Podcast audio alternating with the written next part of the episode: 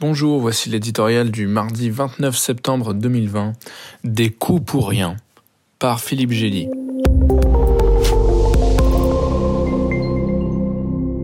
Avec Donald Trump, les succès et les revers s'enchaînent comme la pluie et le beau temps.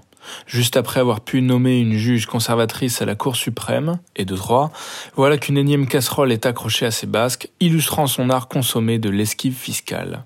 Figurez-vous que l'homme le plus puissant du monde, le milliardaire aux résidences clinquantes pavées de marbre a payé 750 dollars, 650 euros, d'impôts sur le revenu lors de ses deux premières années à la Maison Blanche après n'avoir rien versé du tout pendant 10 des 15 années précédentes en raison de pertes substantielles de ses entreprises.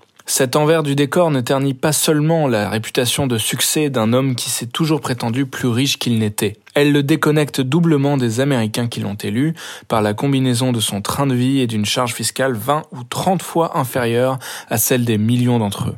La campagne de Joe Biden a aussitôt saisi la balle au bon avec un nouveau badge.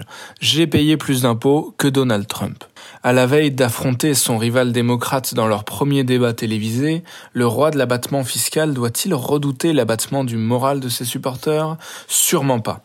Les études d'opinion montrent que rien, durant cette année mouvementée, ni les 200 000 morts du Covid-19, ni les procès en impeachment, ni les émeutes consécutives aux violences policières, n'a fait bouger significativement les intentions de vote.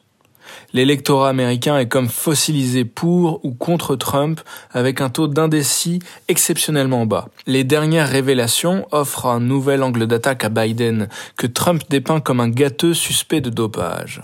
Mais on peut douter que les coups échangés en direct par les deux septuagénaires aient beaucoup d'impact sur le résultat de la course. Aucun scandale ni échec n'a jusqu'ici entamé la popularité du président, aucune réussite ne l'a renforcée. Il lui reste juste à démontrer qu'elle englobe plus de la moitié du pays.